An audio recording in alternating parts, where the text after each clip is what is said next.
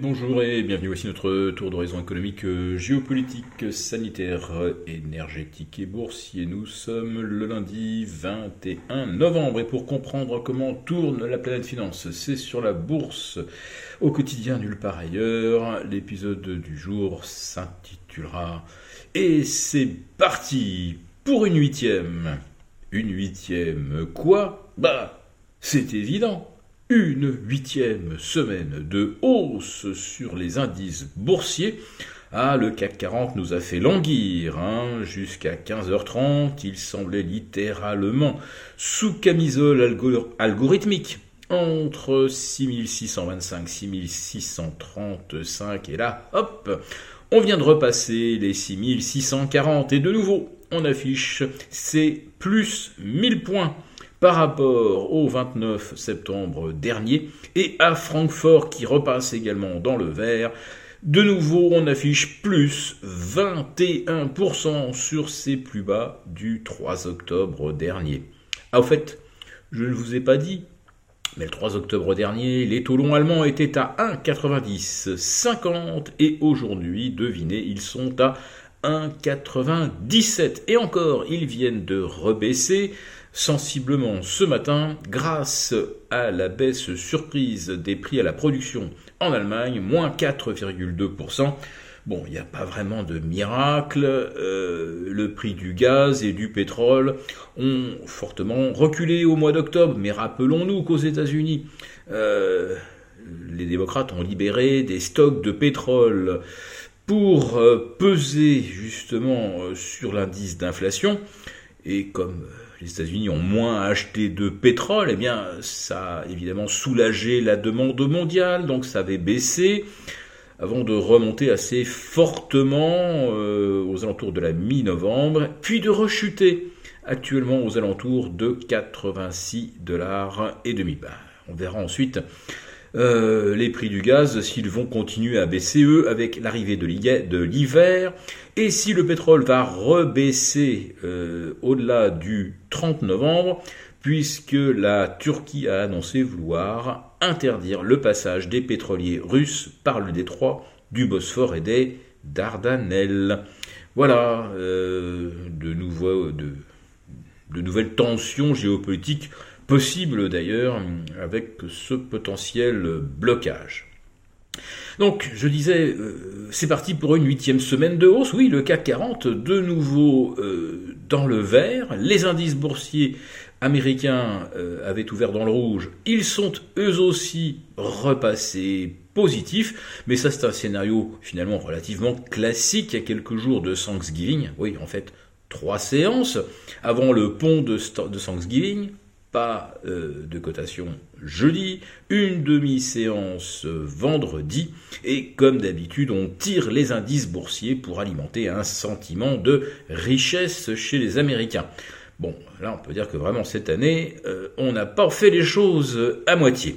Alors on nous a bien sûr fait rêver avec euh, le pivot de la Fed ou de la BCE, puis finalement ça a été complètement démenti la semaine dernière. Impact sur les actions? Rien. Rien du tout.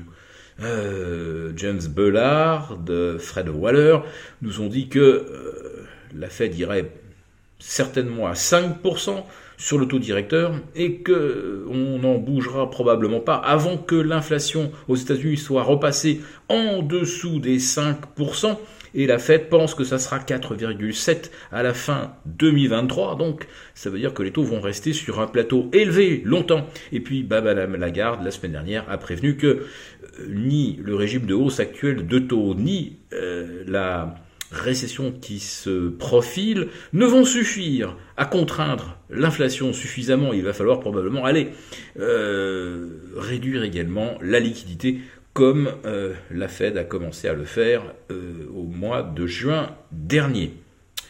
Et puis on nous a fait rêver également avec euh, l'assouplissement des positions chinoises sur le Covid. C'était presque, ça y est, c'était fait. Pékin allait enfin mettre un terme à cette stratégie extrêmement coûteuse d'un point de vue économique. Et on apprend quoi ce matin?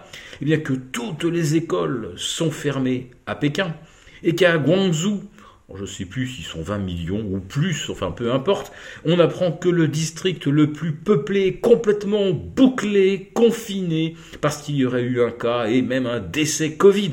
Voilà, 5 millions de personnes littéralement enfermées chez elles, qui ne vont donc plus du tout au travail, comme ça, là, du jour au lendemain.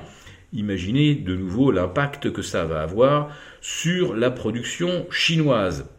Mais la semaine dernière, il y avait déjà eu des cas de euh, Covid et des bouclages de quartiers. On vous avait pas fait l'inventaire exhaustif, mais je vous ai quand même dit, euh, ça y est, euh, ça reconfine dans certaines villes comme Hunan.